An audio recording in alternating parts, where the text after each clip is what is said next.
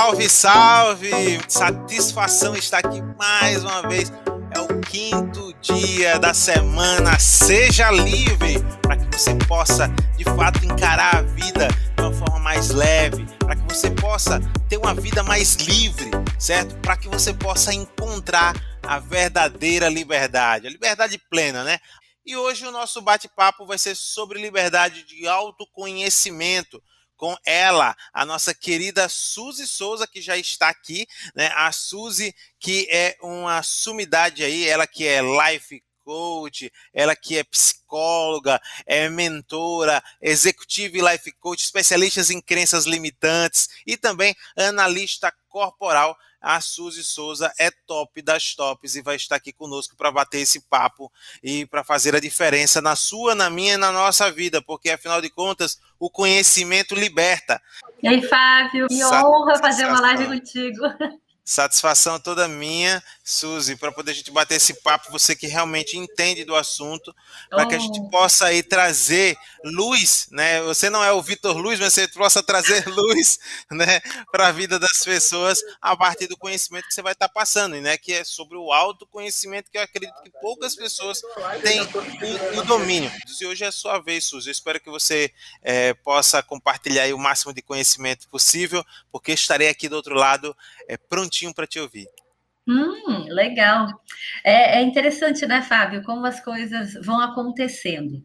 A gente está passando por um momento agora que é um momento que o ano passado, no início do ano passado, inclusive, eu fiz uma live, e nessa live do ano passado teve uma, uma um momento em que eu comentei, gente, nós vamos agora entrar numa fase de muita aceleração para o autoconhecimento. Foi logo no começo da pandemia, porque essa é uma tendência muito forte. E é importante a gente entender que esse momento que a gente está vivendo é um momento que tem uma série de, de pessoas falando dos porquês dessa, dessa redescoberta aí do autoconhecimento, né? Então, desde a entrada da era de Aquários, né, que Uh, a gente tem aí os astros convergindo para uma era mais feminina, mas também tem uma série de coisas que são muito mais focadas e muito mais direcionadas a entender como as pessoas funcionam, resgatar a humanização nas relações, principalmente as relações de trabalho, e em função disso, as empresas começam também a entender que as pessoas são importantes, que as pessoas fazem a diferença, que as pessoas podem é, representar o sucesso ou não do negócio, então se começou a investir já dentro das empresas também em ações que aumentem o autoconhecimento. Isso mostra que realmente, há um ano atrás, eu não estava errada, estava mostrando aí que, peraí, a gente está entrando numa outra fase, num outro momento, e que ele é super importante. É verdade. É, é, a pandemia ela veio para acelerar muitas coisas, né? Que a sociedade vinha é, procrastinando, né? Vinha uhum. deixando para depois. É amanhã, é amanhã, não é agora, não, não está no momento. E aí a, a, com a pandemia foi aquela pisar o pé no acelerador e ir em busca desse, dessas questões. É, o que é que acontece? Explica pra gente, Suzy, o que é de fato se autoconhecer? É eu me olhar e eu lembrar que sou Fábio ou vai é muito mais profundo que isso? Fica à vontade. Às vezes até isso, sabe? Porque tem muitas situações em que a gente não não se posiciona, a gente não se conhece, a gente não sabe quem a gente é. Eu trabalho muito com treinamento corporativo. Nisso de trabalhar com treinamento corporativo, é bastante comum a gente chegar e fazer uma apresentação de todo mundo logo no início. E o hábito, o padrão que as pessoas têm é dizer, ah, eu sou fulano, é, fulano de tal, eu trabalho no departamento tal. E quando a gente começa a explorar um pouco mais quem é aquela pessoa, né, a gente começa a ver que muitas vezes as pessoas, algumas têm mais facilidade para falar das suas limitações, e outras têm um pouco mais de dificuldade para falar dos, das suas qualidades. Então, a gente começa a observar aí algumas, alguns pontos que são muito importantes. O primeiro deles, uh, não adianta a gente pensar que eu sou, o meu sobrenome, que é a empresa, sou eu, me resume. Não, não me resume. Mas para isso, eu preciso entender quem de verdade eu sou, como é que eu me comporto, que pensamentos eu tenho, que sentimentos eu tenho em relação às coisas, pessoas e situações. É preciso que eu entenda o que, que eu tenho de mais forte em mim, de grandes características, de habilidades, competências. É preciso que eu entenda onde é ações, onde é que eu posso melhorar. Onde... Então, quando a gente fala de autoconhecimento, está falando de entender muito mais de quem eu de verdade sou, como essa pessoa, esse ser humano que está aqui. E não pura e simplesmente aquele clichê, né? Eu lembro que quando eu trabalhava com seleção de pessoal, alguns, vários anos atrás, é, algo que acontecia com frequência era de a gente perguntar para a pessoa algumas coisas, né? E tinham pessoas que não davam conta de falar de si e traziam um jargão assim pronto, né? Então, ah, quais são os teus defeitos? Se a gente perguntasse, né? Ah, eu sou perfeccionista. Bom, ser perfeccionista não chega a ser um defeito, depende de como é que você está usando isso ou não, como é que é a sua atividade ou não. É, tem uma série de coisas. Eu então, você... isso direto, eu faço teste de seleção né, para um empresarial é. que eu sou gestor. E de, a primeira pergunta, toda vez que eu pergunto qual uhum. é o seu defeito, essa é a resposta. Todos. que. E literalmente todos. Tanto que eu sorrio na hora, porque o meu jeito de entrevistar é diferente. Eu uhum. sorrio na hora e digo: tem certeza que essa é a sua resposta? Né? E aí todo mundo fica embaraçado, eu digo, porque todo mundo diz isso. Uhum. E aí uhum. vai desenrolando o papo. Mas continua. É, mas eu acho que esse é um ponto importante, sabe? O que, que acontece muitas vezes, Fábio? As pessoas, elas acham que devem chegar numa entrevista de emprego, por exemplo, e levar não só o seu melhor, mas disfarçar o seu pior. Vamos usar essas expressões aqui. É, e, na verdade, quando a gente está fazendo uma entrevista, a gente busca por um perfil. E que se você trouxer aquele perfil que está sendo esperado, mas a vaga, a empresa, a cultura da empresa, uh, você trouxer o perfil que é esperado, mas você não for daquele jeito, você não vai se adaptar naquele lugar né? Você não vai é, é, estar alinhado com aquela cultura. Isso significa que você não vai aguentar ficar lá. Você não vai estar motivado, você não vai estar feliz naquele trabalho, vai ser um fardo. Você só vai ter um emprego, você não vai ter um trabalho. Então, é, não se trata de falar o que o entrevistador quer ouvir. Se trata de você saber quem você é de verdade. Talvez a vaga peça perfeccionismo. E se você disser que esse é seu defeito, ferrou, né? você já está eliminado. Então, o mais adequado é você falar realmente como você é. Só que, lembra que eu estava falando antes? A maior parte das pessoas não sabe quem é, não, quem são. É, é, elas têm muitas dúvidas, né? É, tem pessoas que a gente pergunta assim, quais são as suas qualidades? Ela não sabe dizer. Eu faço processos de. Eu não trabalho mais com seleção, mas eu faço processos de coaching. E eu uso algumas ferramentas né, para entender o perfil da pessoa. Então, às vezes, eu já tenho lá um instrumento, eu já sei as habilidades que ela tem, as dificuldades que ela tem, onde é que estão as limitações hoje, né? É, porque nós não somos, nós estamos naquela condição. E aí a pessoa, eu pergunto para a pessoa, às vezes batendo um papo, e ela não sabe me responder. Ela fica tímida, envergonhada para falar das qualidades, muito mais, inclusive, é curioso isso muito mais do que para falar dos pontos a melhorar. Né? Eu não gosto de chamar de defeito, de coisa inadequada, ruim e tal, eu gosto de chamar de pontos a melhorar. Porque nós estamos em constante evolução, né? Então a gente observa que tem sim uma série de pontos, uma série de questões que estão ligadas a isso, de as pessoas não se conhecerem. A gente falou aqui desse.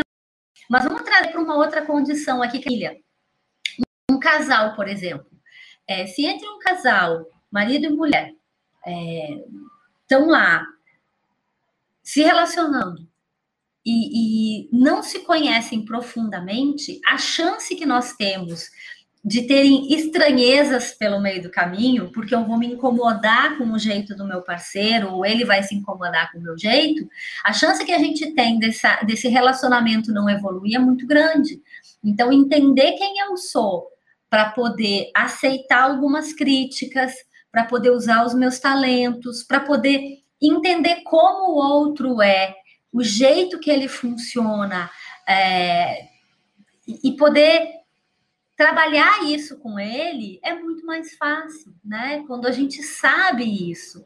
E eu, eu costumo brincar que diz que salva casamento, né? Análise corporal também, porque quando eu começo a me entender, eu meio que automaticamente entendo o outro. E aí é tão mais fácil de levar o relacionamento com o companheiro ou companheira, com o chefe, com o colega de trabalho, com o vizinho, porque você entende o funcionamento, né? Então, essas coisas são bem interessantes. Olha o Tibério aqui. Em geral, é mais fácil falar o que acha que está faltando. É, depende de algumas coisas, né, Tibério? Porque quando a gente está ali é, achando, já mostra que não se conhece, né? Já mostra que a gente tem dúvida. Hoje eu tenho uma, uma clareza muito maior das minhas forças, as minhas potencialidades, as minhas qualidades, que as pessoas chamam mas eu também tenho uma clareza muito maior para aquilo que eu preciso melhorar, né? Para aquilo que eu preciso desenvolver. Então, isso tudo faz diferença. Faz muita diferença. Oi, Eliane, seja bem-vinda. E eu acho que essas coisas aqui que devem regular muito, sabe, Fábio? Na hora em que eu realmente sei quem eu sou, coisas boas e coisas talvez não tão boas, né, que precisam evoluir, é muito mais fácil de eu entender como é que eu me relaciono, como é que o meu comportamento acontece, como é que eu impacto nos outros, como é que os outros impactam em mim. Conversando com a, a, a Estela, né, que foi sobre, no dia sobre liberdade de propósito, uhum. eu, levantei uma questão que eu queria evoluir ela com você aqui, trazer, avançar um pouco uhum. mais com você aqui, que foi a questão do, da, da criança, tá? Uhum. Das crianças, dos adolescentes. É, existe hoje na educação brasileira uma pressão muito grande na, no adolescente, na criança, por resultado é, meramente objetivo, né, que são, no caso, os vestibulares. Uhum. A gente não ensina a criança a ela que ela pode empreender, né, que ela que não, não ensina questões financeiras, né, a gente não ensina a ela o que é propósito, o que é autoconhecimento, né? É, é muito mais, a gente tem muito mais disciplinas que moldam a pessoa para um mero, um mero vestibular, né? Uma mera uhum. prova que boa parte daqueles conhecimentos alguns nunca vão usar, né? Nunca vão usar. Não estou dizendo que isso que tem que se anular os conhecimentos, né? Tipo ah, matemática, física, tal, tal, tal, porque as, existem profissões para cada lado. Então, é, tem profissões que você nunca vai usar determinada coisa eu acredito que precisa de uma, uma reformulação do conhecimento passado e transmitido para crianças e adolescentes, um, por fases e tal, enfim, mas que essencialmente a gente não pode esquecer de que a gente tem tido sociedades que é, têm se perdido muito no consumo, né? Porque não sabem se controlar financeiramente. A gente tem se perdido muito uh, nas questões emocionais, porque as pessoas não se conhecem, porque as pessoas não conhecem o próximo e cada vez mais estão mais isoladas, né, também. Então, eu acredito que é, é, falta um pouco né, de, de, de inserir é, não, talvez que não fosse uma disciplina, mas que inserir a psicóloga dentro da escola com mais veemência e aí eventualmente ter ciclos de palestras e eventos é, que possam uh, ajudar a criança e o adolescente a se introduzir.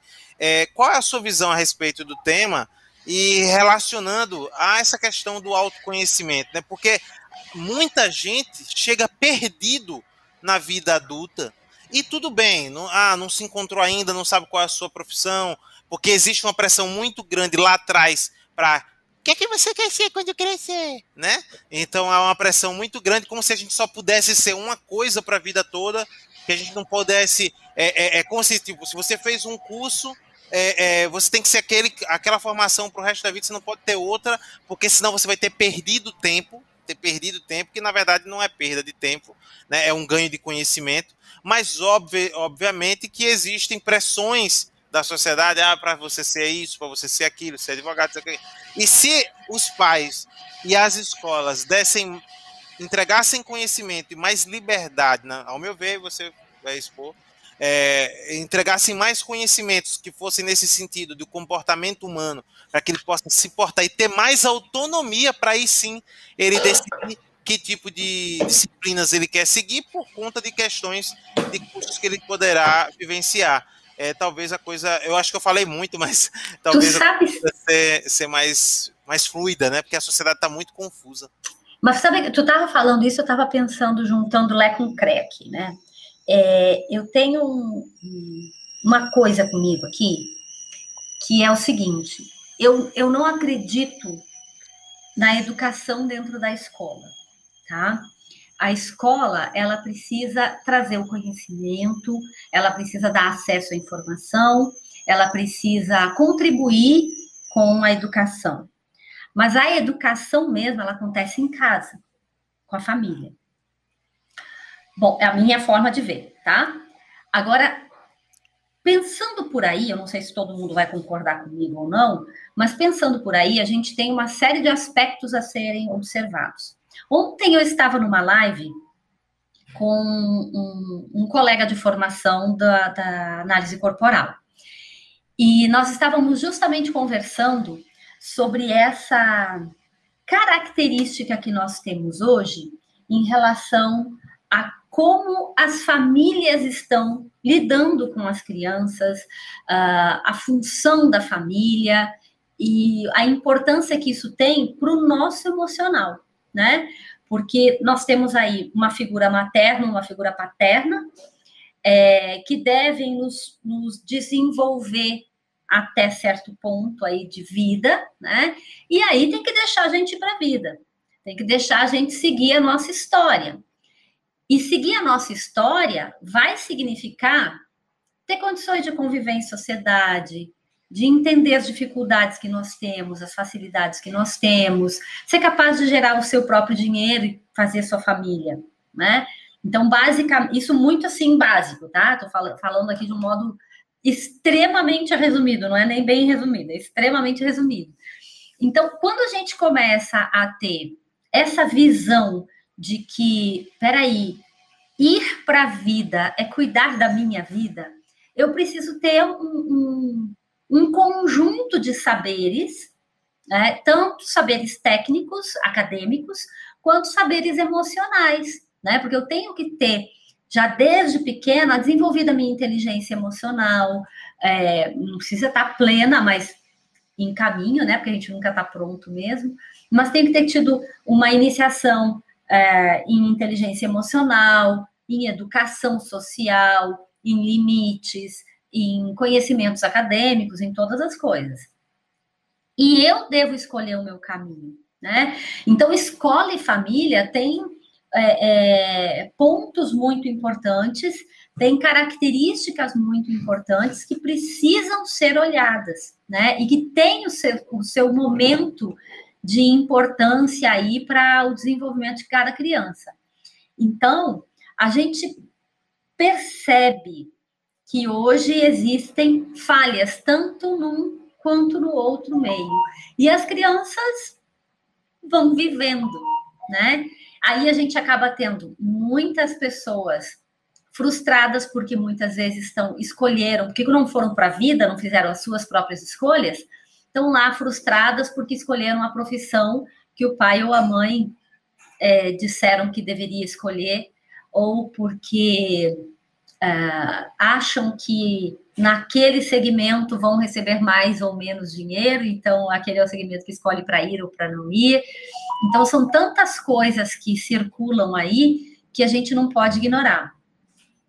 Por outro lado, Fábio, é, sim, o currículo acadêmico desde a base, desde lá o mais inicial que a gente tem de estudos e de, de escola e tudo mais, ele tem sido muito, mas muito uh, limitado uh, naquilo que deveria ir além do básico, né? E do conhecimento mais técnico. A gente vê falhas nesse sentido, né? E, e, na verdade, essas coisas acabam não contribuindo com as pessoas, porque o próprio professor não sabe conduzir direito. Então, vamos pegar um exemplo aqui. É, a criança está fazendo lá, assistindo às aulas. E aí ela acaba escutando ou acaba é, percebendo uma série de coisas, uh, faz lá as avaliações dela e não vai bem numa determinada disciplina. Vamos pegar aí a tradicional, que é a matemática, né? Ela vai, muita, a maior parte das vezes, ela vai crescer dizendo o seguinte: eu não sou bom em matemática. Quando, na verdade, talvez não seja bem isso, né? Talvez tenha uma dificuldade de compreensão porque não foi bem explicado, e ela vai ouvindo que ela não está indo bem, e ela vai acabar acreditando nisso. O que, na verdade, nem sempre é fato. Né? Então a gente precisa prestar muita atenção nessas coisas porque elas são muito importantes. E aí a pessoa começa a crescer e achar que ela não dá conta daquilo, que ela não é capaz de aprender aquilo, que ela não é boa naquilo. Olha, eu vou trazer um exemplo aqui bem pessoal mesmo, né? Eu sempre achei, eu, eu escolhi é, fazer psicologia na faculdade porque eu não gostava de números, então eu achava que eu tinha que ir para humanas. Bom, eu fui fazer minha graduação e me deparei na metade do curso com as disciplinas de estatística aplicada. Então, eu tive um ano inteiro de disciplinas de estatística aplicada, depois as, as disciplinas de testes psicológicos, que muitas envolviam cálculos, tabelas e tudo mais, porque a gente corrige os testes usando esses recursos. E você vê, né? Uh, para quem não sabia nada de matemática, achava que tinha que ir para humanas porque não entendia de cálculo, eu tive que aprender. E eu me dei muito bem. A disciplina de estatística como uma disciplina que eu amei fazer. Então, a gente precisa ir quebrando essas barreiras, quebrando essas crenças que muitas vezes estão conosco, mas não foram nossas. Nós adotamos essas crenças para seguir vivendo, né? Então, o autoconhecimento ele permite que a gente deixe, deixe ir essas coisas, esses pensamentos, porque a gente vai observando o nosso talento, vai observando a nossa desenvoltura, nosso nível de aprendizagem, se dá oportunidade de aprender outras coisas, às vezes, outras não dá.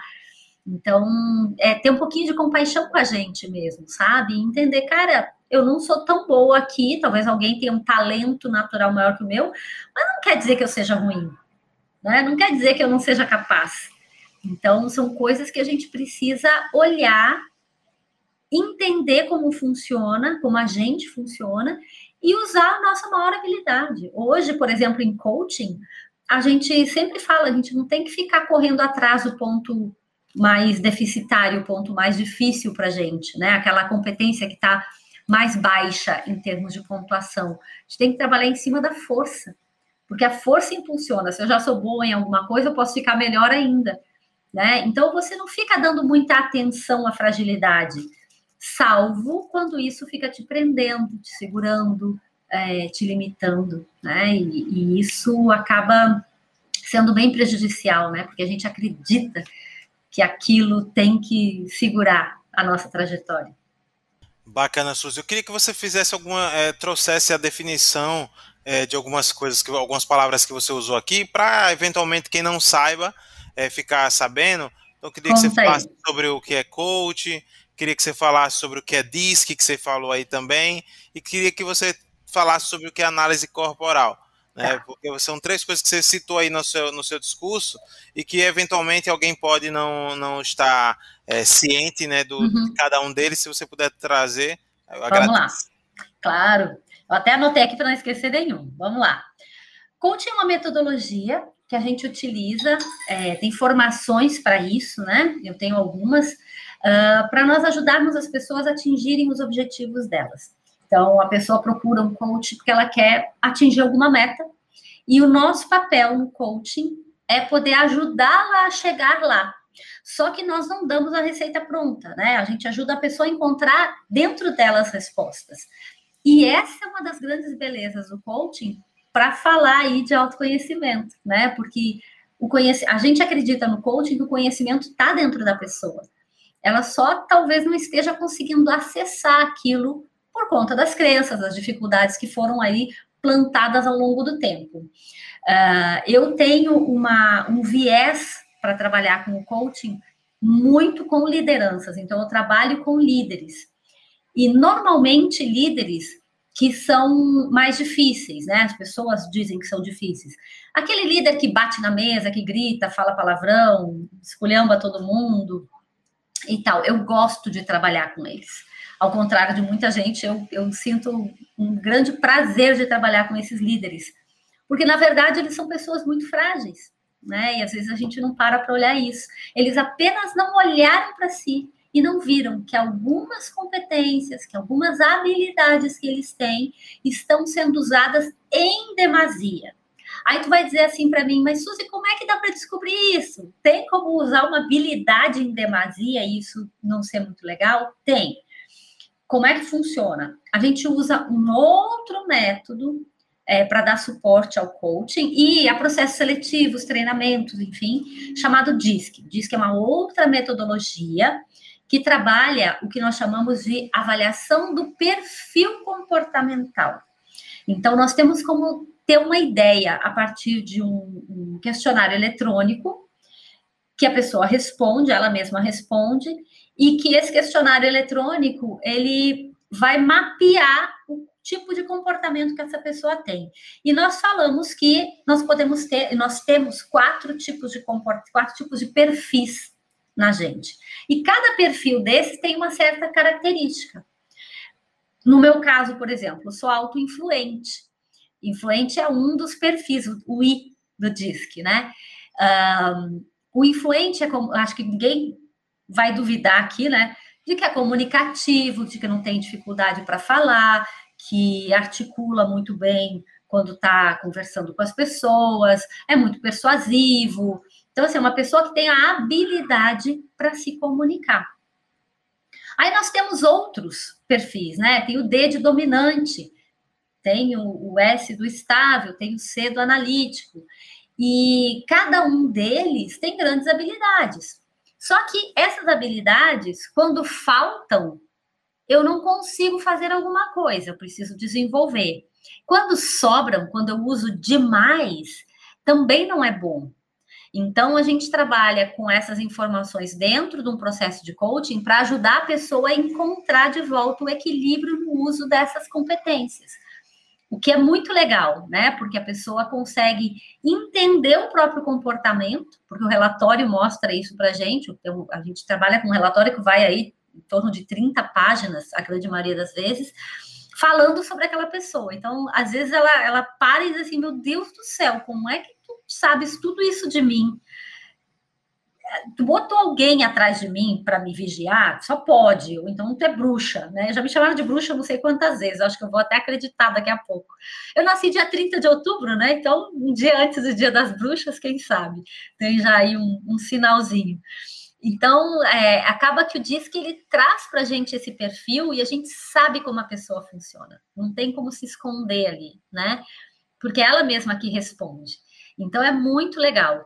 E a outra coisa que tu perguntaste foi a análise corporal, que é uma outra metodologia que ela não vai olhar especificamente o comportamento. Se a gente tivesse como é, fazer um esquema aqui, vamos fazer um esqueminha mental. Se todo mundo pensar num iglu, né, num, num iceberg, não um iglu, um iceberg. Ele está lá no mar, tem uma pontinha que aparece e tem uma camada muito grande embaixo. A gente poderia dizer que o DISC vai avaliar o que está lá na camada de cima, que é o comportamento. E a análise corporal vai buscar o que está mais embaixo. Ela vai mostrar para a gente por que, que aquele comportamento acontece. O DISC me diz que o comportamento existe, que tem aquele perfil. Agora, os porquês a gente sabe na análise corporal. Então, é muito legal porque você consegue entender a pessoa, ajudá-la a se entender saber como é que ela funciona olhando para o corpo dela. Então, isso é muito legal, porque você tem é, características emocionais que estão marcadas no corpo. Então, tem, tem, tem base científica para isso? Total. Inclusive, só para tu teres ideia, isso é, é, começou muito antigo, né? Isso é, começou lá na época do Freud, com um contemporâneo do Freud, chamado William Reich, e mais foi uma teoria que ficou muito abafada pela grande imponência da psicanálise, né, nos meios de modo geral. Mas seguiu, seguiu pessoas estudando num número muito menor do que estudavam a psicanálise pura. E o que, que acabou acontecendo? Mais recentemente, aqui no Brasil, um grupo de cientistas, e começou com uma psicóloga, que fez inclusive a tese de, de doutorado dela, uh, ela fez um estudo e eles conseguiram criar uma forma de medir esses traços de cada um dos perfis. Né? E são cinco perfis na, no Corpo Explica, que é a análise corporal do Corpo Explica. E é muito interessante porque a gente consegue, sim, olhando para a pessoa, saber como ela funciona. E é assim, é, já estão me chamando de bruxa de novo, né? Porque eu utilizo nos meus processos de coaching também. Então, acaba que a gente tem condições de mostrar para a pessoa coisas que ela às vezes não vê. Vamos, vamos olhar para uma outra, uma outra metáfora aqui, né? Sabe desenho animado, Fábio? Quando a gente é criança, a gente assiste bastante, né? E tem alguns desenhos animados que são aqueles mais engraçados, assim, que quando acontece alguma coisa, aquele personagem ele deixa o olho saltar, né? Tá? Aquele olho salta assim com uma mola. E o que que acontece? Qual é a metáfora aqui? Se o nosso olho pudesse saltar e virar para nós, nós poderíamos enxergar os nossos comportamentos, as nossas falhas, né? O jeito que a gente olha para as pessoas, o jeito que a gente é, se comporta nas situações e tudo mais. Só que o nosso olho não vira para a gente. A gente está conseguindo olhar o outro. Nós mesmos, a gente tem dificuldade de olhar, porque o nosso olho não enxerga, né? Não volta. Então a gente precisa de espelho para se olhar. Só que quando a gente olha no espelho, a imagem que a gente vê refletida é só do nosso corpo. Se não souber ler, eu não consigo entender as minhas emoções. Então, eu posso chegar nessas leituras no nível de profundidade que precisar e que a pessoa quiser, uh, com toda uma um cuidado de ajudá-la a enxergar, né? Porque a gente ajuda a pessoa a enxergar, é como se nós fôssemos um espelho para ela.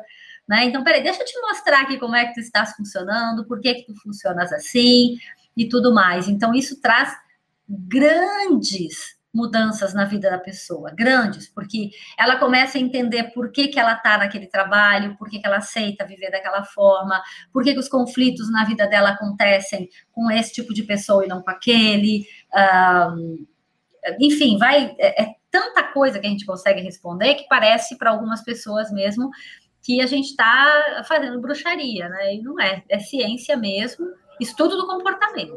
Suzy, vamos lá. Você, como eu coloquei aqui, você é psicóloga, certo? Sim. Você é psicóloga por formação. Você é mentora, executive life coach, especialista em crenças limitantes, analista corporal e tantas outras coisas. Mas eu vou pegar pelo psicólogo aqui, tá? Uhum. É, é, o que que acontece? A gente vem aí de uma sequência entendeu? uma sequência de, é, de ciclos, de ciclos, onde se questiona, se questiona o coach, né? Se questiona o coach, vem as matérias, se é matéria do Fantástico, a matéria do por conta da, de uma coisa chamada especta, especuta, espe, especulação. Não, é, que fica muito é, es, esqueci agora, não consigo, não sai a palavra. E, espetacularização. Agora não espetacularização. Espetacularização. Pronto. Por conta da espetacularização né, do, do coach, de ter algumas pessoas que é, é reúnem muita gente, 100 mil pessoas e tal, aquela coisa toda, chamou a atenção de muita gente, certo? E aí você é psicóloga, tá? Então eu vou pegar, vou, tô batendo, reforçando aqui que você é psicóloga, tá até aqui escrito, é psicóloga. Uhum. Então, ela é psicóloga e também tem essas outras atribuições, trouxe para o seu currículo essas outras formações também. Mas pegando pelo psicóloga, é, porque há uma, um questionamento muito grande de psicólogos, né, de outros profissionais em relação ao coach, porque houveram várias ramificações, né? Porque existem ah, o coach disso, coach daquilo outro, coach de, é, são vários tipos de coach. É, só para que a gente possa abrir o leque aqui, para que as pessoas possam conhecer e entender mais o, o, o que é, porque charlatão tem toda a profissão. Oh, né? Verdade. Toda profissão. Tem médico charlatão, tem jornalista charlatão, tem advogado charlatão. Toda a profissão tem. Só que o coach virou a bola da vez, né, para poder chegar e tacar-lhe pedra na galera. É, explica pra gente um pouco melhor o coach, a, a, diferença do coach, da análise corporal e do disco. Você explicou o que é cada um, mas eu vou, eu vou especificar o que é.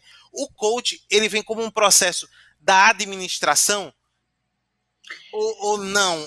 Como é essa, essa, essa discussão a respeito disso? Porque quando eu, quando eu fui buscar informação, informação sobre o assunto, as pessoas falavam muito.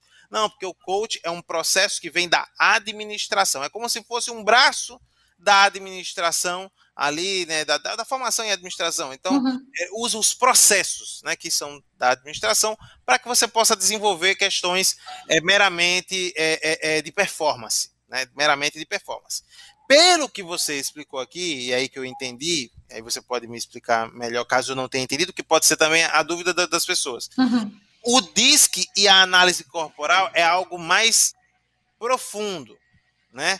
Então, o DISC, você consegue delimitar ali uh, umas camadas de perfis, onde eles estabeleceram ali quatro tipos de perfis de pessoas, para o trabalho. Então, ah, essas pessoas estão mais acentuadas a esse tipo de trabalho, essa aqui. Aí, teoricamente, na minha, na minha leitura do que você falou, essas quatro pessoas reunidas formariam um time top, porque cada um complementaria o outro. Mas uhum. todo mundo tem um pouquinho de cada coisa, mas tem aquele mais acentuado, né? Tipo, por exemplo, eu sou mais comunicador, me menos organizado, mas enfim.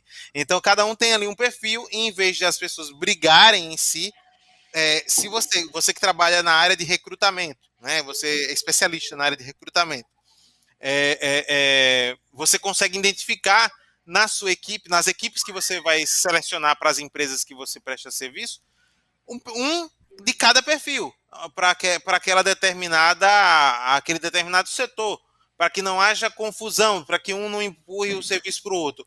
Ou tudo que eu falei não tem nada a ver, isso não serve.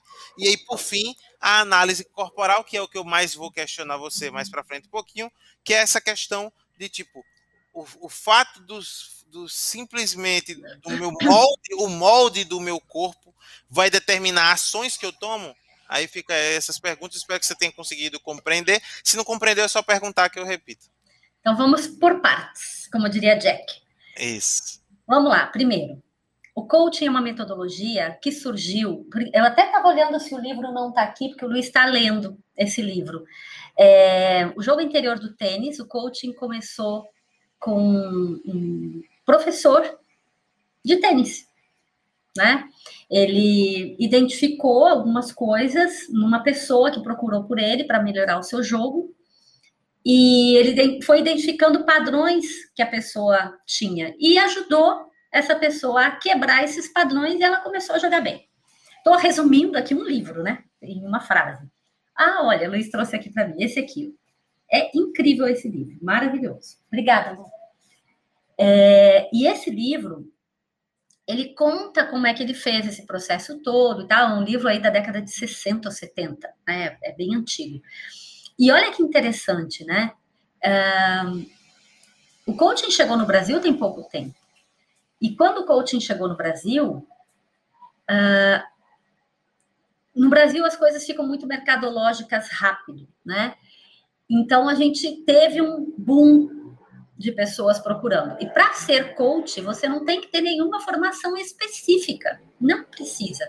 Você pode ser engenheiro, você pode ser psicólogo, você pode ser administrador, você pode ser terapeuta, você pode ser jornalista, você pode ser químico, ou tem gente que, que é onde entra a, a, a, grande polêmica, porque eu vou pontuar aqui só para botar só uma pinçazinha aqui.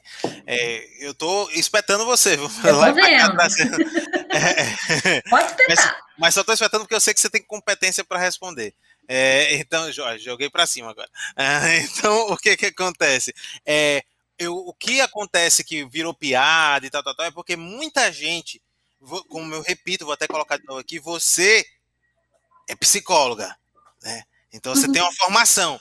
Mas uhum. o, que se, o, se, o que se questiona muito, inclusive nas piadas, vira motivo de piada, humor, nas páginas de gozação, é que muitas pessoas que não são, não têm nenhuma formação em nada, às vezes vão ali orientar pessoas que não tiver, que não teve experiência em nada naquela determinada função, uhum. profissão, vai orientar pessoas sobre aquela. Aí é onde vira, vira piada. Como é que uma pessoa ah. que, tipo, nunca fez nada na minha. Por exemplo, um jornalista que é, é, eu vou lá fazer mentoria para um grupo de comunicadores.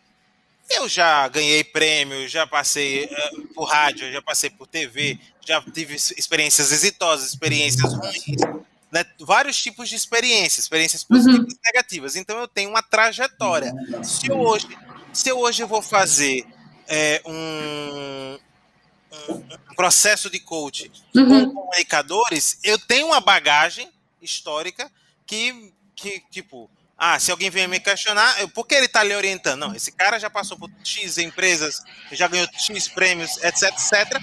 E mais tem o complemento lá do coach.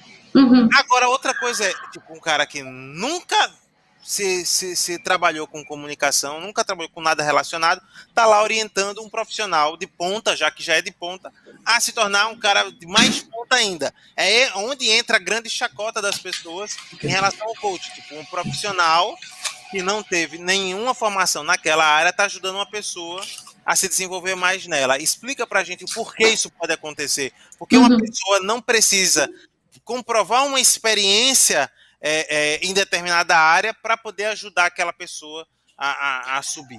Né? Então, vamos entender uma coisa. Lembra que eu falei antes que o coaching, é, que no coaching a gente acredita que as respostas estão dentro da pessoa? Se essa é a premissa que a gente tem, o coach ele não precisa saber fazer, ele precisa saber perguntar para te ajudar a pensar e encontrar a saída. É, o coach ele é um grande curioso é um curioso profissional, como às vezes eu brinco, né? Porque eu preciso perguntar para te fazer chegar nas tuas respostas. É, a gente fica ali meio que fuçando o tempo inteiro na situação, te ajudando a encontrar saídas. Então, o coach ele não precisa conhecer a área. É, não precisa. Eu nunca fui essa esse líder que bate na mesa e que fala palavrão, mas eu sei lidar com ele, entende? Por outro lado, quando você fala ah, a pessoa que vai orientar, tu está falando do mentor. O mentor precisa ter passado por aquilo. Por isso que eu faço mentoria só para profissionais de RH, porque eu tenho uma história de 30 anos em recursos humanos, então eu consigo orientar um profissional de RH para o que ele deve fazer, como ele deve se portar, quais são as estratégias, como é que ele pode fazer o trabalho dele tranquilamente, né? Eu tenho empresa, tem 18 anos, a minha segunda mentoria é para como construir uma empresa de RH, como você ter a sua empresa de RH. Aí eu sou mentora, eu não sou coach, entende? Porque eu tenho essa experiência e eu vou pegar na mão da pessoa e vou levar ela até aquele lugar. Como coach, eu não trago a minha experiência. Como coach, não faz diferença nenhuma a minha experiência. E às vezes, vou te dizer um negócio aqui que é importante: é melhor que o coach não conheça a área porque ele vai precisar fazer perguntas que exatamente aquela pergunta que uma pessoa que não conhece a área, que está totalmente fora daquela situação, daquela realidade, daquela rotina, traz e parece que fica dá uma luz assim, né? Então, é, são duas coisas diferentes. Então, não dá para criticar o coach porque ele não tem experiência, ele não tem condições de orientar. É esse cara que tem que ser coach. Faz sentido? Não, para mim faz sentido. Tô querendo só que você esclareça para as pessoas. Tô fazendo um advogado aqui do, do outro, né? Então, para poder tentar é, balizar, porque a gente vê o tempo todo, ah, não, como é que um fracassado vai me ensinar a ganhar dinheiro, né? Então, é, é agora, agora sim. Também aí entender... tem uma banalização também. Tem os é, charlatões no meio. Né? Vamos entender que a gente tem que comparar, não pode comparar eles com bugalhos, né? Vamos, vamos olhar cada coisa. Por exemplo, para comparar o meu trabalho com lideranças, você precisa olhar para um outro coach que trabalhe com lideranças. Né? Para você olhar um coach de emagrecimento, você precisa comparar ele com outro coach de emagrecimento, porque apesar da técnica ser a mesma, uh, ferramentas, estratégias são diferentes. E às vezes, dentro de um, de um, mesmo segmento, um outro coach de líderes pode ter uma abordagem diferente com o cliente. Ele não usa o DISC, por exemplo. Eu uso DISC e análise corporal. Só por aí o processo já fica diferente. Sabe? Então é importante a gente entender que tudo tem processo. E em qualquer um deles, o tanto que você vai aumentar o seu autoconhecimento é, é incrível. Incrível, porque você começa a entender o seu funcionamento para poder entrar em ação. Porque o que está acontecendo ali é que você não consegue colocar em prática alguma coisa, não consegue chegar naquela meta sozinho, porque algo está te travando. E é o coach que vai conseguir identificar isso, sabe? É, é ele que vai te ajudar a ter essa visão. E quanto mais instrumentos a gente utilizar, melhor. Eu não sou uma coach de usar a ferramenta em, todos os, em todas as sessões. Eu uso exclusivamente esses dois assessments e é muito raro eu puxar mais alguma coisa. Então, eu, eu gosto muito de estar ali investigando com a pessoa mesmo, né? Então, as sessões são muito de conversar, sabe? De eu entender, peraí, me explica melhor. Quer dizer que tal coisa tem a ver com tal coisa? a pessoa, é, nunca tinha parado para pensar nisso. Então, é isso, sabe, que a pessoa tem que ir ligando os pontinhos na cabeça dela. Entendi. É, então, vamos lá.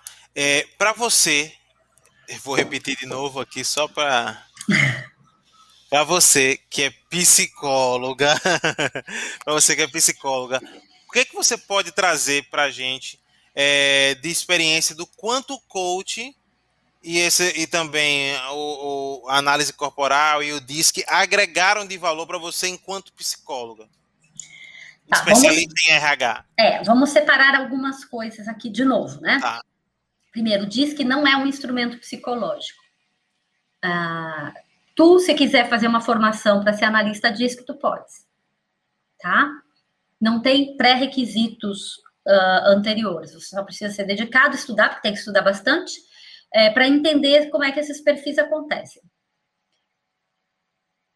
Ao contrário, né, como não é reconhecido como ferramenta psicológica, é, o próprio conselho às vezes briga com, com a história do DISC aí. Então, não é uma ferramenta que se recomende é, como instrumento psicológico, porque não é. Esse é o primeiro ponto. Uh, o DISC, ele sim vai mostrar muito para a pessoa, porque vai explicar para ela como é que ela funciona, né? Então, é assim que você joga, é assim que você funciona. E ele não precisa ser utilizado dentro de um processo de coaching, ele pode ser utilizado sozinho. De repente, vai me dizer, Suzy, eu quero fazer meu disque. Tu fazes? Faço. Né? Só o teu disque.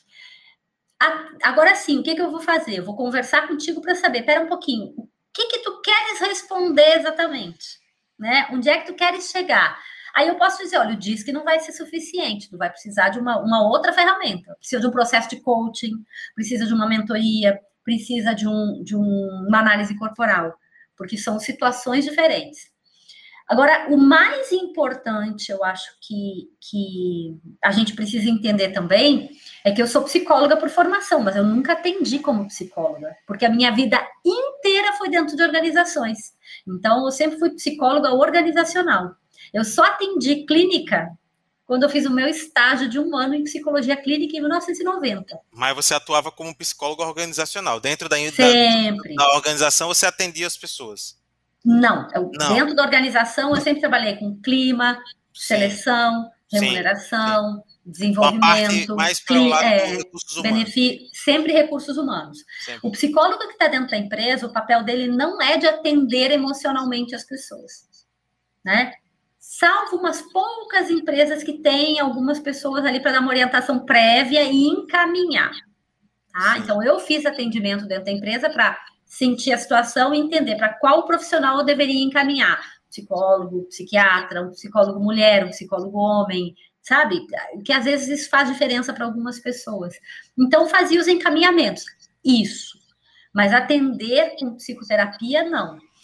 Então, quando, quando a gente olha, é, tá, e onde é que entra a psicologia na minha vida? Usando tudo que eu aprendi de como as pessoas funcionam dentro das organizações. Sempre foi esse o meu caminho. Quando eu fui fazer coaching, isso tem uns seis ou sete anos, o fato de eu estar dentro das organizações já me fez procurar por uma escola que não tivesse badalação, que não tivesse oba-oba, nada de espetacularização, como tu falas, e que tivesse esse olhar para dentro das organizações. Eu fui buscar uma escola que, para mim, pareceu que estava mais dentro disso. E sou muito feliz com a minha formação básica, tá, de coaching, porque foi numa escola voltada muito para negócio. Na sequência, é, não, antes disso eu já tinha, já trabalhava com o DISC, bem antes, até por sinal. O DISC já tem mais de 10 anos que eu trabalho com ele. Então, isso também foi agregando para esse tipo de conhecimento, né? Como eu não faço clínica, eu preciso entender o comportamento das pessoas. E para eu entender, eu preciso de instrumentos para me ajudar. Então, entra o DISC e agora, mais recentemente, há dois anos, entra a análise corporal que também não é um instrumento psicológico, tá? Por mais que tenha vindo aí da psicologia e tal como base, não é instrumento psicológico. Não é de uso exclusivo do psicólogo. Entendi. Mas tanto o, a, a, análise corporal como o DISC foram criados por psicólogos, não é isso? É, é, se a gente for pensar assim, sim. Sim. É. Só, que não, só que não está como base lá dentro do escopo, né? Da, da psicologia. psicologia. Da psicologia. Ok, tá explicado então aí a, a, as três bases aí, o coach, a análise corporal e o DISC. Eu queria que você fosse mais a fundo agora na análise corporal, é, para a gente entender um pouquinho como assim o meu corpo vai explicar alguma coisa. E se eu emagreci? E se eu engordei? E se eu fiz uma plástica? E se? E se? E tanto cis? Nossa, essa pergunta é a mais recorrente, sabia? a mais recorrente quando se fala de análise corporal. É interessante porque, assim, é...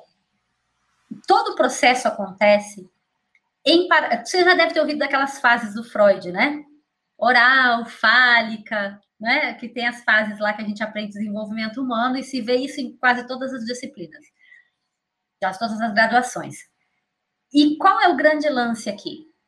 É, a descoberta de que essas fases todas elas são contemporâneas ao desenvolvimento da medula, da mielinização da medula. O que é a mielinização da medula?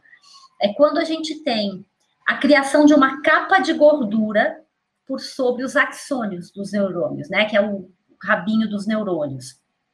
Essa capa de gordura, ela tem um papel é, na, no sistema neurológico que é um papel de isolante porque o nosso neurônio ele, ele vai transmitir de um para o outro carga elétrica, né? É eletricidade que acontece dentro da gente.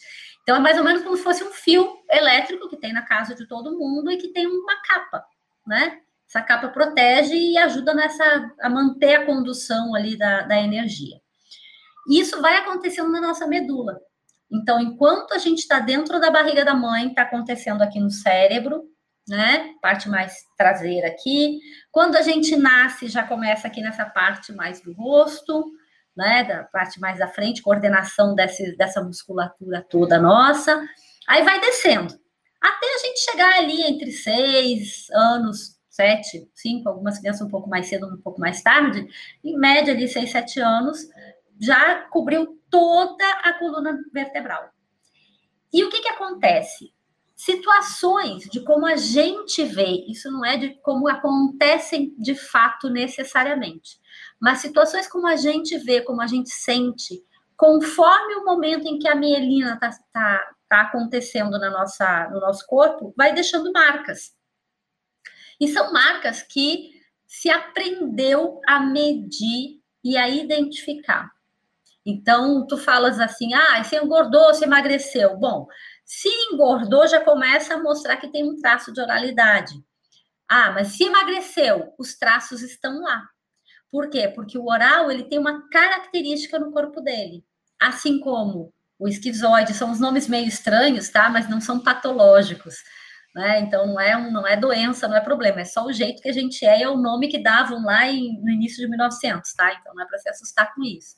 Então, a gente tem lá o esquizoide, o oral, o psicopata, o masoquista e, por último, o rígido.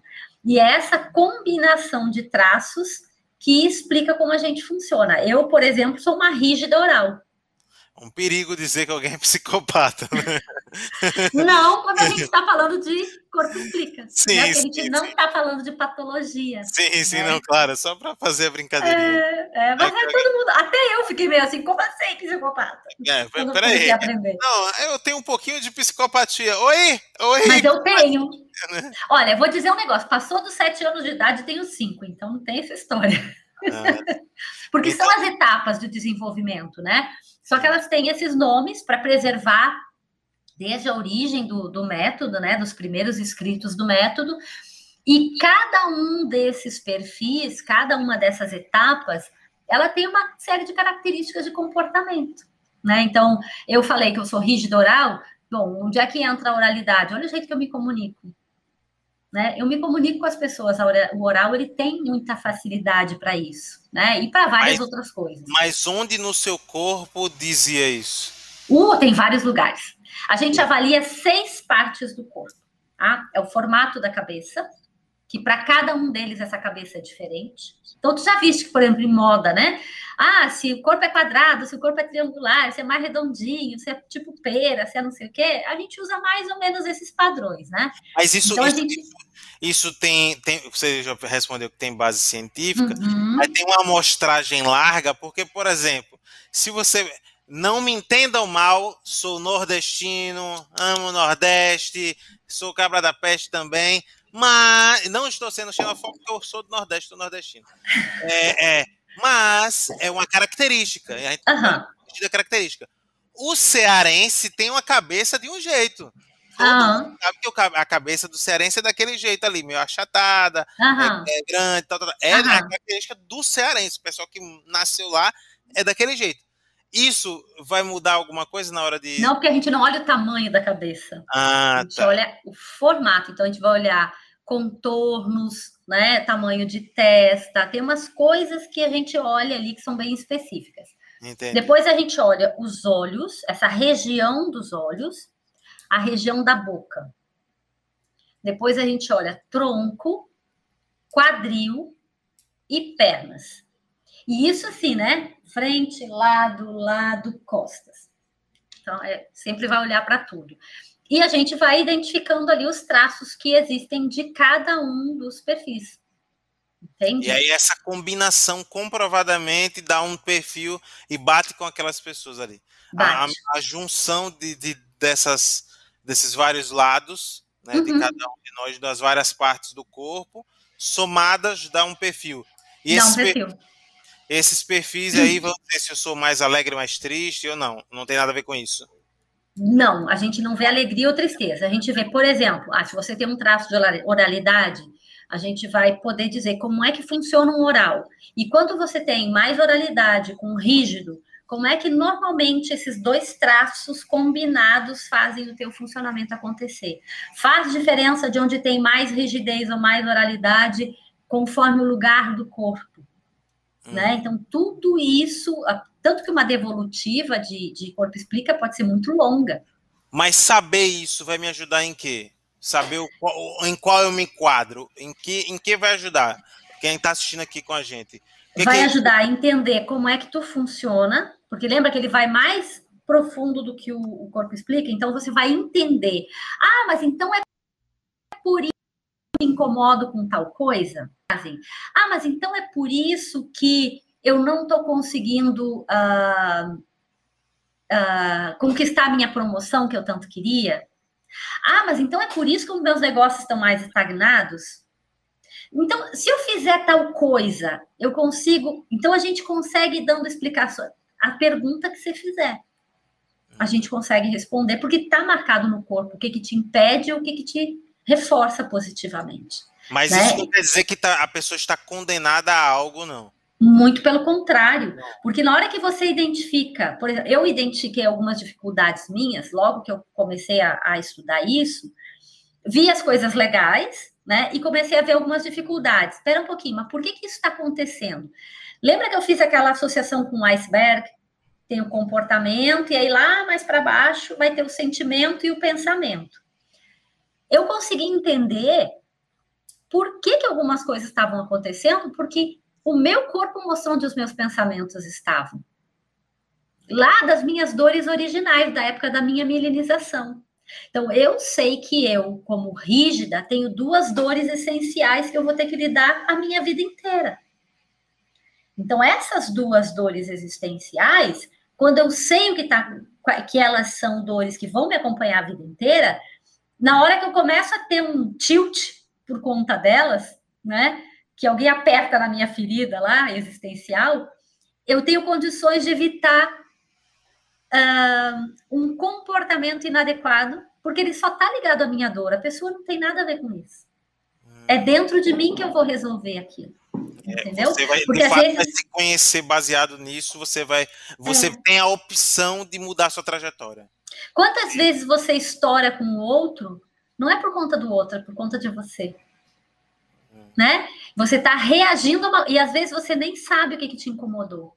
Você nem sabe o que, que te fez afastar de alguém, ou se irritar com alguém, ou brigar com alguém, ou entristecer com alguém, e por aí vai, sabe? E quando você começa a entender, pera um pouquinho, isso tem a ver com a minha dor existencial, isso tem a ver com as dificuldades que eu tenho. Então, deixa eu olhar para esse para essa história aqui um pouquinho diferente, né? E você começa realmente a se conhecer, você começa realmente a entender que é só o seu funcionamento. É só o jeito que as coisas acontecem com você, dentro de você. E aí você para de estourar e de, de, de terceirizar muitas responsabilidades. Que a gente faz nós seres humanos fazemos isso. Sim. Então Essas a gente começa a ser mais dono disso, sabe? Essa ferramenta poderia ser usada dentro das empresas ou são invasivas Sim, demais? Eu uso direto, eu uso direto dentro de empresa. Eu uso nos processos de coaching, quem me contrata são não, muito raro uma pessoa física me contratar. Quem me contrata são empresas, e normalmente grandes empresas. Então, eu já vou para os processos e já deixo claro que eu uso as ferramentas, entendeu? Sim. Então, agora, por exemplo, é, nessa semana agora, eu fechei um processo com uma empresa internacional para um líder, uh, desses líderes, né, que são os que eu curto de atender, e esse líder, a primeira coisa que a gente vai fazer é a análise corporal. Massa, massa. Mas aí dentro disso, a, a, a, o, colaborador pode se re, rejeitar não fazer? Ou a, empresa, as empresas quando fecham, o colaborador já. Sabes que não me aconteceu nenhuma vez? Porque como, como o processo ele é contratado pela empresa e a pessoa vai receber um. Na verdade, assim, a pessoa ela sabe que ela está com dificuldade. A empresa não contrata um coach como eu, para situações que eu trabalho, é, para alguém que está super bem. Ela contrata quando ela tem uma dificuldade. Então, a pessoa ela tem essa clareza, porque ela já recebeu feedback. Entendeu? Então, ela sabe que ela precisa olhar para aquilo e normalmente ela quer. Eu não tive. Eu tive uma pessoa uma vez, para não dizer que eu não tive ninguém, eu tive uma pessoa uma vez que foi mais resistente. Mas na hora que a gente começou a olhar, essa época eu ainda não trabalhava com o Corpo Explica. Então, na hora que a gente começou a olhar o DISC, ele. A primeira coisa que ele me falou foi assim: bem, eu tô vendo que não vai adiantar eu resistir, porque tu me conheces melhor do que eu mesmo. Então não vai dar, não vai adiantar, né? Aí eu disse: não, é uma escolha tua. Porque eu sei que tu tem dificuldade aqui, aqui, aqui, aqui, aqui, porque o teste está me mostrando. E eu sei o quanto para isso é difícil para ti. Agora eu estou aqui para te ajudar a superar essas dificuldades aqui que o teu perfil está me mostrando. Mas você tem que querer. Porque num processo de coaching, num processo de autoconhecimento, a gente tem uma responsabilidade que ela não é, é, é equilibrada das duas partes. Eu sempre falo isso para os meus coaches. O que, que acontece? Eu tenho 30% de responsabilidade no processo. E o coach tem 70%. Por que, que ele tem mais responsabilidade? Porque eu vou ajudar ele a pensar, a encontrar os caminhos. Mas quem vai ter que dar os passos para sair dessa situação? É ele. Quem vai ter que exercitar, colocar em prática uma série de coisas que a gente for conversando? É ele. Eu não vou poder fazer por ele. Uma, uma corporação, ela só contrata esses serviços para as lideranças ou pode contratar para pessoal de base? Depende da empresa. Depende da empresa.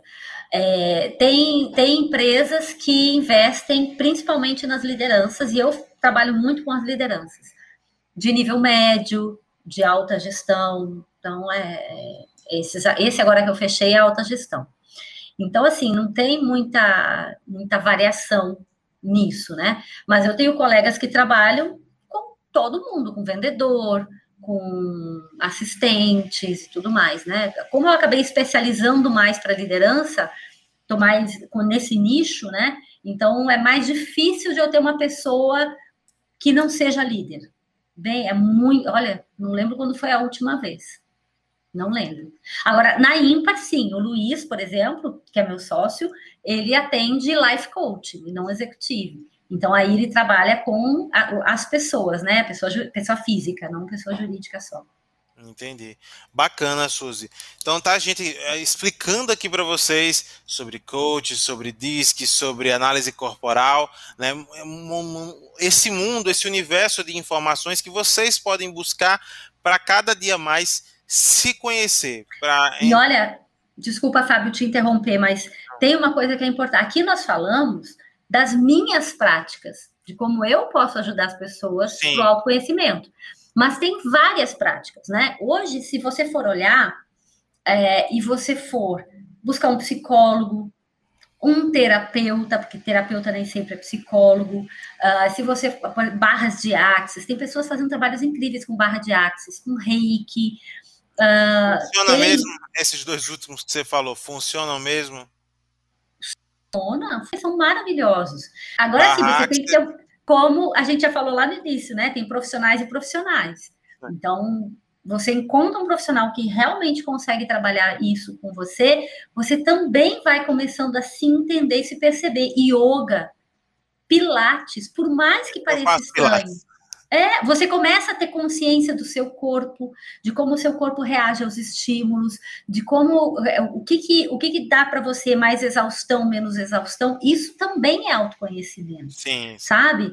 Quando você percebe as suas limitações, não só emocionais, mas físicas. Né? Sim. Você hipnose precisa, também. Né? Hipnose tem tem muito hoje em dia a quantidade de, de metodologias que existem é, é, tem uma coach que eu conheço do, do Rio Grande do Sul, que ela também é analista DISC, mas ela tem trabalhado com baralho, cartas. E a, a, especialização dela é muito séria, por incrível que pareça. Né? E não é uma ferramenta que é muito comum de ser utilizada. Então você começa a ver, pera um pouquinho, se eu realmente quero me conhecer, vale eu começar a baixar a guarda para metodologias e experimentar, ver o que, que faz sentido para mim, o que, que tá, tem a ver com os meus valores, com as minhas crenças, com o nível de profundidade que eu quero, a velocidade que eu quero. E às vezes você olha reiki, uh, a barra de axis, o próprio baralho, tal, talvez eles tenham uma velocidade diferente do DISC ou da análise corporal. Então, para cada pessoa, alguma coisa vai fazer sentido, mas faça Sim.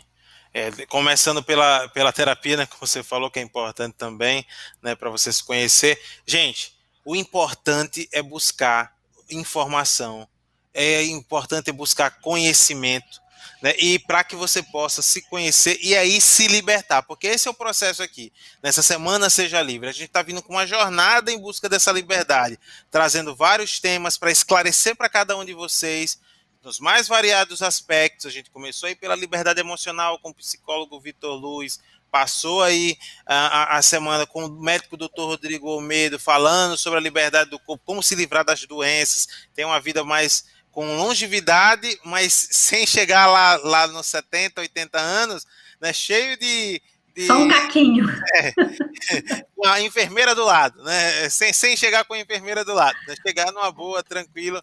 Né? Passamos aí com a Estela Centurion falando sobre propósito. Ontem falamos sobre liberdade para empreender e hoje estamos falando aqui sobre esse autoconhecimento necessário, passando aqui por essas metodologias, como a, a, a Suzy falou, que podem complementar a sua vida, né? E aí, como a Suzy disse, busque é, é, é, pesquisar bem quem serão as pessoas que vão te dar esse auxílio, né? seja no processo de coach, seja no DISC, na análise corporal ou qualquer uma dessas outras terapias que foram citadas aqui, mas o importante é você é, buscar. Eu estou fazendo terapia com psicóloga, né?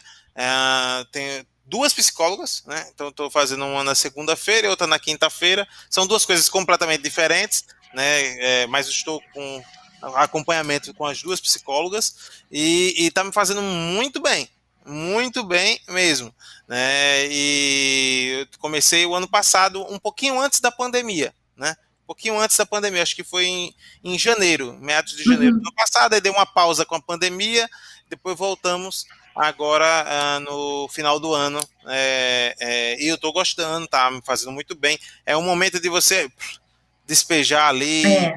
né? Então, é, acho que é muito importante que a gente possa se conhecer entender, como a Suzy falou, as nossas nuances, porque às vezes o problema não está no outro, está na gente, às vezes está na gente não está no outro, e assim sucessivamente. Mas o importante é que quando você entende a frequência do que está acontecendo, você vai consegue lidar melhor, digerir melhor os assuntos. Eu estou, eu estou, digerindo muito melhor os assuntos. É, é, hoje eu fui para uma consulta com a neurologista, porque eu tenho dor de cabeças fortes, né? Uhum. E tenho insônia é, estive, né, vou dizer assim, estive esses anos todos com dor de cabeça e insônia, e aí foi, eu voltei hoje lá para poder mostrar uns exames e tal, e ela disse, e aí, como é que tá o medicamento X, né, que eu tô tomando?